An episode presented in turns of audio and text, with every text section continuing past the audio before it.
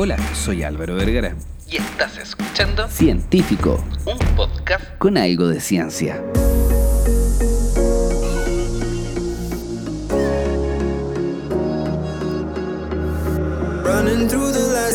Corría el año 2018 y nace ChipFit, que luego se llamó Radio Chip, donde hacíamos podcasts y conversaciones sobre nutrición y ejercicio, donde partí con mis primeras cápsulas. Te dejo en este momento una cápsula. Probablemente no era el mejor sonido ni la mejor edición. Tampoco quiero decir que esto sea perfecto, pero el otro le faltaba un poquito de empeño. Espero que te guste.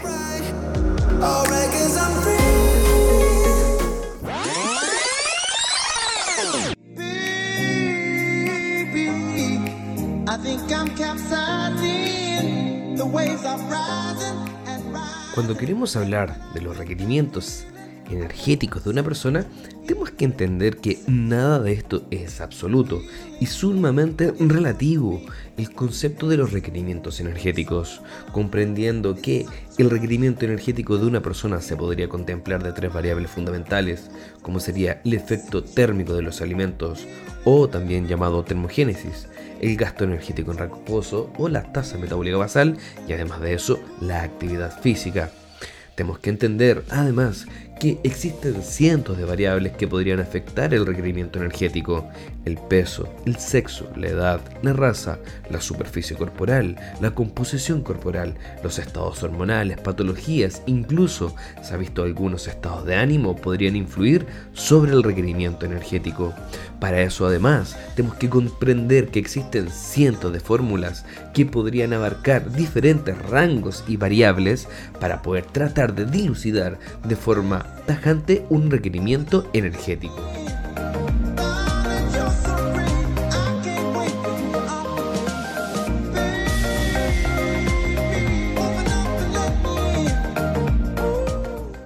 Para poder comprender de forma real qué cosas son las variables que van a influir sobre el requerimiento energético, tenemos que entender un proceso denominado autofagia, premio Nobel del año 2016 donde Yoshinori Otsumi ha identificado los genes esenciales para este proceso autofágico. La autofagia la podríamos definir como el gran proceso de reciclaje celular, como mi cuerpo, en cierta forma, toma una célula, la va a desarmar y va a comerse a sí misma, reciclando algunos organelos o elementos fundamentales. De esta forma, mi cuerpo empieza a generar los primeros estados de adaptación a nivel celular, tratando de buscar y adecuar los primeros procesos energéticos. Mi célula al comienzo y mi célula al final va a ser completamente diferente. Esta nueva célula va a haber heredado diferentes tipos de informaciones para poder articular de manera correcta diferentes procesos. Una célula cancerígena puede ser destruida y estos procesos autofágicos van a heredar toda la información que recopiló, pero ningún error dentro de ella. Por eso es tan importante entrenar, ya que el entrenamiento va a modular algunos procesos autofágicos en diferentes tipos de células. Esto es una especie de flujo a medida que más entrenamos o sometemos nuestro cuerpo a un proceso de un estímulo mecánico o metabólico dado por la alimentación o el entrenamiento, mis células se van a ir reciclando de mejor forma, heredando información. Por ende, una persona que lleva mucho tiempo entrenando, su célula va a lograr adecuar y funcionar de diferente forma que una persona que nunca ha entrenado. Con esto entendemos que personas que entrenan mucho tiempo, no precisamente por entrenar a muy alta intensidad, van a usar más energía, como las calorías que estamos consumiendo. Posiblemente se vaya a ir adecuando y van a utilizar menos energía, o van a utilizar la misma energía de siempre, pero de una forma un poco más eficiente.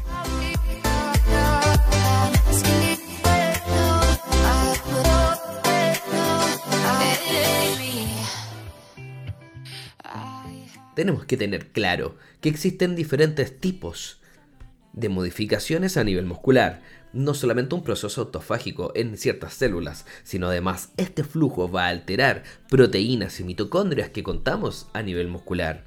Las mitocondrias son la gran fábrica de energía que modula, es un cerebro movible que se encuentra en todo nuestro cuerpo y que nos van a ayudar a poder generar energía, recuperación, memorización e incluso activar algunos procesos de defensa del cuerpo.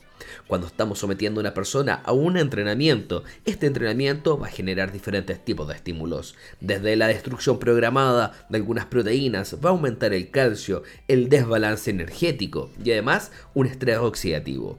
Todas estas variables van a generar un aumento de los procesos autofágicos a nivel celular. Va a llevar como resultado final un turnover o un recambio mitocondrial proteico, adaptaciones metabólicas e incluso una angiogénesis. La angiogénesis es la formación de nuevos vasos sanguíneos. Y si nos ponemos a ver la fisiología o todo lo que implica la utilización de grasa, nos damos cuenta que la angiogénesis como aumento de vasos sanguíneos nos va a ayudar a generar una mejor perfusión en diferentes partes del cuerpo. Y eso sería hasta el momento una de las variables fundamentales para poder utilizar una mayor cantidad de grasa.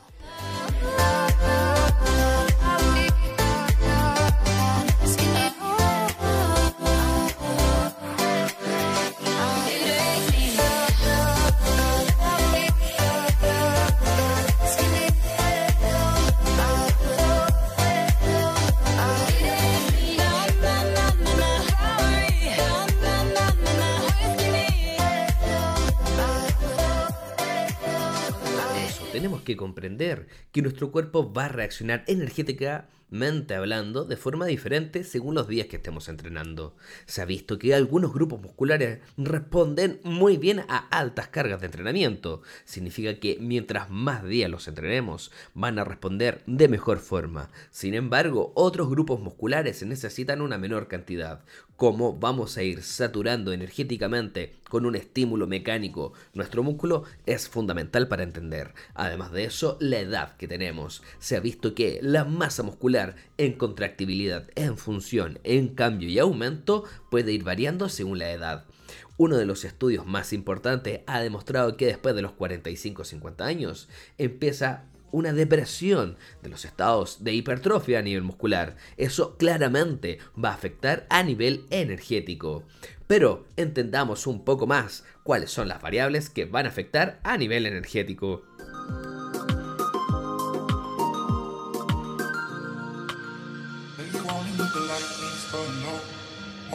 Only know your love her when you've been high when you're feeling low. Only hate the road when you're missing home. Only know you love her when you let her go. But you only need the light when low. Entonces, cuando queremos hablar del gasto energético de una persona, tenemos que entender que va a influir el sexo, la edad, el tipo de entrenamiento que tiene, lo que ha consumido con anterioridad, o sea, cuál ha sido la dieta que ha mantenido durante más tiempo, ya que se ha visto que el cuerpo genera adaptaciones celulares y metabólicas a las tendencias de la alimentación. Eso quiere decir que una persona que ha consumido durante mucho tiempo dietas hipocalóricas va a tener adaptaciones celulares energéticas. Significa que su cuerpo se va a adaptar a funcionar con una menor energía. Personas que estén llevando dietas hipercalóricas va a funcionar su cuerpo con una mayor caloría teniendo otro tipo de eficiencia.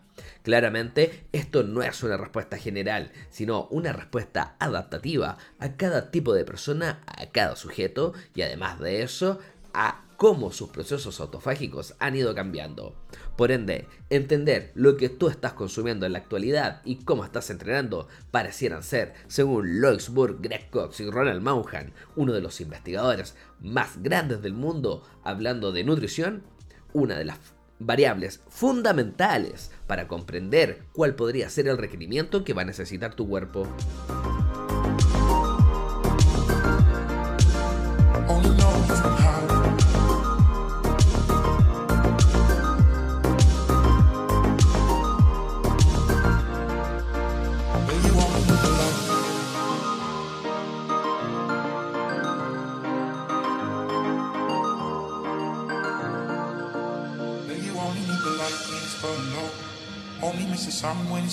Cuando queremos comprender qué fórmula podemos utilizar y cuál podría ser el mejor mecanismo o la mejor selección para poder elegir una fórmula, tenemos que entender un concepto denominado concordancia. La concordancia entre la forma y la realidad, en pocas palabras, trata de buscar qué tanto se podría asemejar una fórmula de predicción calórica con algún mecanismo completamente directo para evaluar. Hoy en día, lejos de los mejores mecanismos que podríamos encontrar en el área clínica y deportiva, son las calorimetrías directas. En pocas palabras, son analizadores de gases que vamos expirando e inspirando para poder ver cuál podría ser el gasto real de una persona. De esta forma, diferentes estudios, como el que salió en la revista de Nutrición Hospitalaria, un estudio completamente original de Carrasco, Rojas, Rossi y Rebolledo del año 2007, trató de comparar diferentes tipos de fórmulas con una calorimetría. Utilizaron las fórmulas principales utilizadas a nivel mundial, donde Harris y Benedict es relativamente precisa. Demostró una concordancia del 64%. Estamos hablando que se equivocó en un 36%. Se ha visto que esta fórmula sobreestima el gasto en valores inferiores a 1500 kilocalorías y subestima cuando el gasto energético medido supera las 2000 kilocalorías.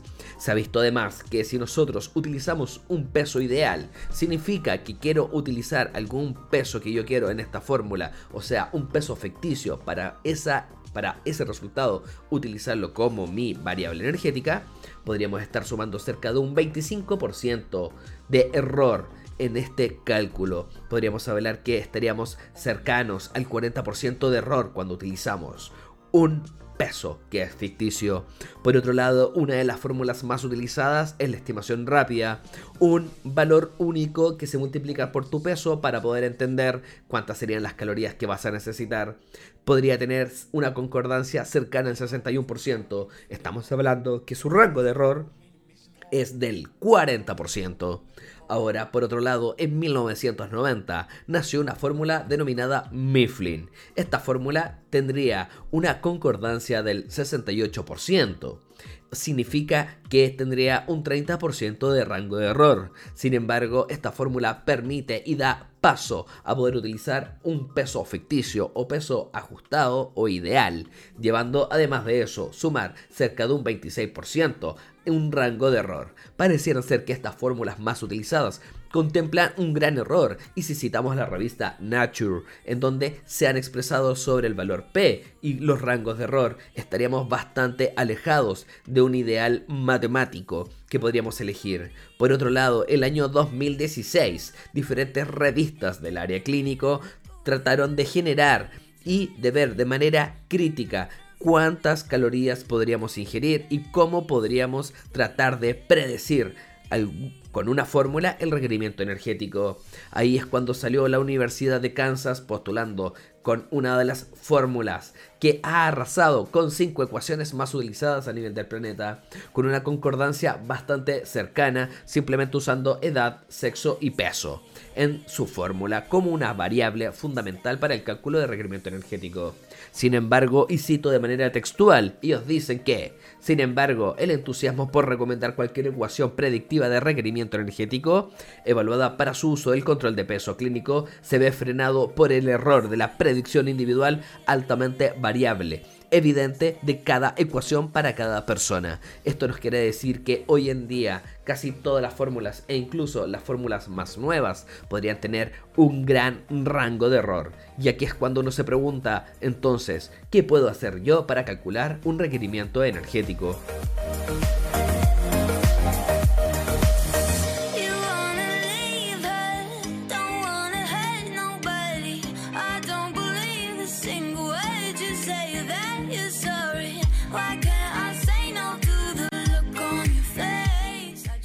En estos momentos es cuando aparece ciertos paradigmas a nivel mundial de diferentes tipos de científicos, donde destacamos a Lois Burke, Greg Cox y Ronald Mohan, que han postulado el concepto de calories in, calories out. Calorías entran, calorías salen, simplemente, y es un balance único e irrepetible en donde ninguna fórmula podría estar presente para estas calorías. Tú eres reflejo de lo que estás consumiendo y de lo que estás haciendo. Por ende, comprender de manera integral y la calidad de todo lo que estás haciendo es fundamental para poder entender cuál es el balance energético que tu cuerpo necesita. Cito de manera textual el libro de Lois Burke y Greg Cox del año 2010, que se llama The Complete Guide to Food Sport Performance. Dice, tal precisión no es posible debido a que su cuerpo es un sistema energético único, con su propia cuenta de las necesidades energéticas. En pocas palabras, se necesita suficiente para ser usted. Con esta cita de Lois Burke y Greg Cox nos da un pie para comprender que es imposible poder predecir de manera real y exacta la cantidad de calorías que necesita un cuerpo. Y esta fórmula, por más que nos demos vuelta en cientos de fórmulas, pareciera ser hoy en día, en el 2020, un error inconmensurable. Por eso te entregaré algunos y algunos tips y algunas medidas que puedes tomar para poder generar un cálculo predictivo un poco más cercano y de esa forma poder generar tus propias modificaciones a la ingesta para poder tener el mejor cálculo de requerimientos y poder modificar y cumplir tu objetivo.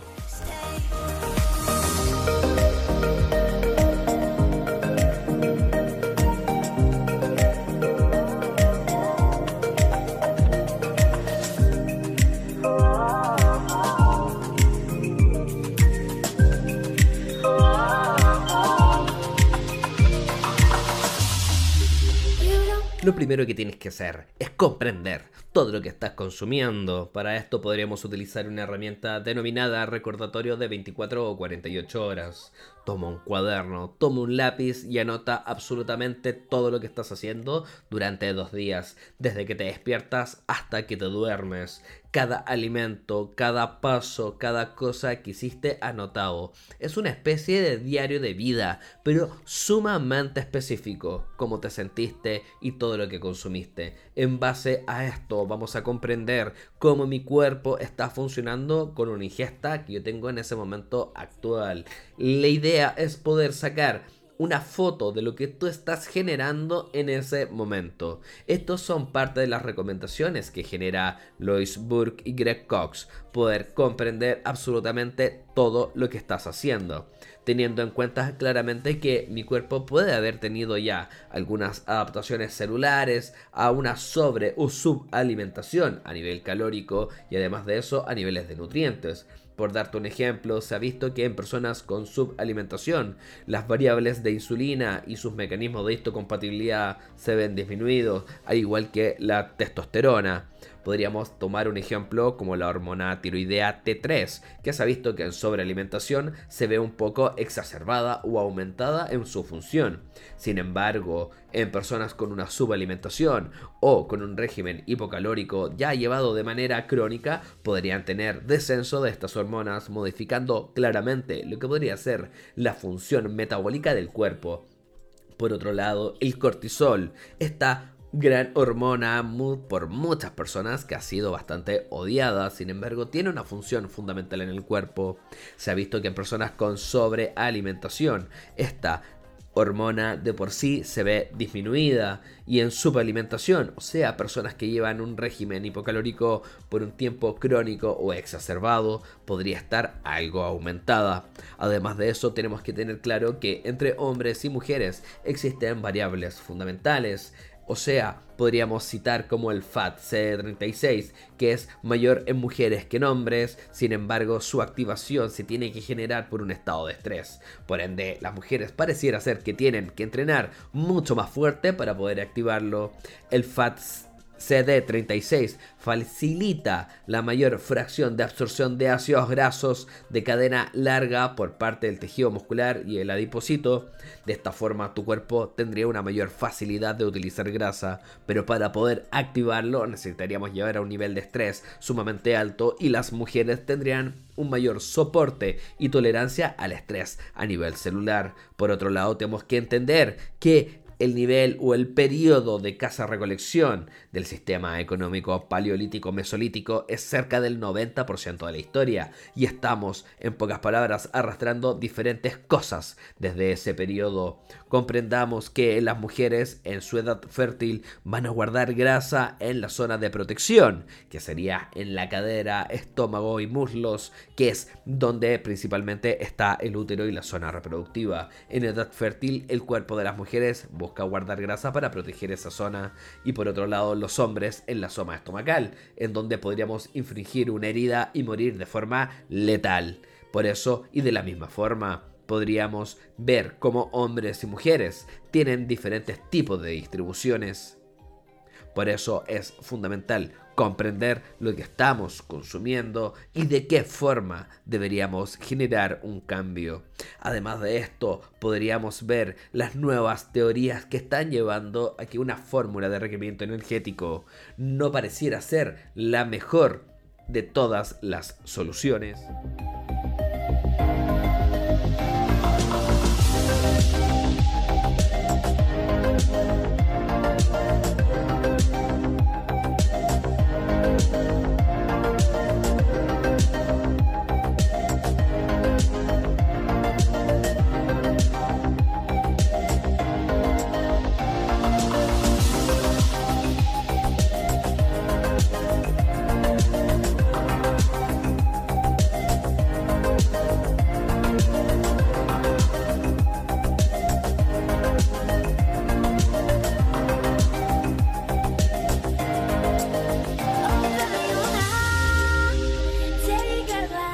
De las teorías fundamentales que tratan de destacar que el uso de una fórmula predictiva, uniforme y única pareciera ser un error es que no han contemplado las leyes de la termodinámica y como estas leyes de la física también influyen claramente en todas las cosas y en todos los sistemas del universo, incluso el cuerpo humano. La segunda ley de la termodinámica habla que todo sistema aislado evoluciona a un, estadio, a un estado de mayor desorden. Todo cuerpo es un sistema de por sí que se aísla de otros sistemas o otros cuerpos. Sin embargo, al someter a diferentes cargas de entrenamiento, de actividad física, sea cual sea, en una oficina o limpiando la casa, y también diferentes procesos de alimentación, en horarios, tipo de luz, y además cambiarnos, subir, bajar, cuarentena, etc., nuestro cuerpo tendría que generar adaptaciones en base a un desorden controlado a nivel celular. Esto nos quiere decir que todo sistema aislado evoluciona a un estado de mayor información perdida que no es leída en el momento requerido. Esto nos quiere decir que el cuerpo siempre va a evolucionar y se va a adaptar a diferentes procesos, como lo denominan los procesos autofágicos y el premio Nobel del año 2016, que habla de un reciclamiento y en donde toda esta información perdida se empieza a evolucionar, se empieza a leer y empieza a generar un nuevo proceso de adaptación. En conclusión, la entropía puede interpretarse también como una medida de información perdida por la evolución de un sistema. Estas leyes de la termodinámica, estas leyes de la física, que van a influir en absolutamente todas las cosas, pareciera también influir a nivel celular en un proceso tan importante como un pequeño cerebro que se puede heredar a nivel celular y que va a codificar absolutamente todo gasto energético. Por lo mismo es muy importante que comprendas cómo está funcionando tu cuerpo. Ese es el rol del nutricionista, ser una especie de investigador que va a tratar de tomar el máximo número de variables para poder llegar a una variable energética. Y absolutamente todas las respuestas son correctas. Pero claramente se podría decir que utilizar una fórmula no pareciera ser la mejor respuesta ya que tienen un alto rango de error. Sin embargo, lograr adecuar, adaptar y calcular según tus necesidades, la ingesta, la demanda, tu nivel de actividad, pareciera ser lejos la mejor opción. Por lo mismo, la mejor recomendación que te podría dar, anota absolutamente todo lo que comes y todo lo que haces. Y en base a eso, ve la calidad y cómo se va comportando tu cuerpo frente a un nivel de actividad y a un nivel de ingesta. Espero que esta cápsula te haya gustado y te haya entregado información que te pueda servir a futuro. Esa es la primera parte donde vamos a indagar todas las variables que tienen que ver con el requerimiento energético.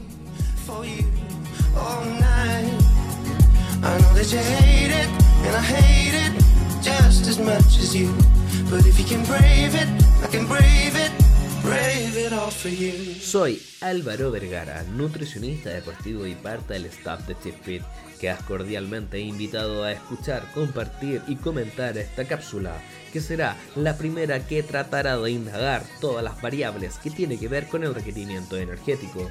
Además de eso, cuentas con diferentes tipos de podcast y conversaciones sobre nutrición, entrenamiento y nuestra nueva sección Nerdit, en camino y en la profundidad de la ñoñez, en donde comentamos diferentes cómics y elementos de un hobby que nos ayudan a despejar la mente.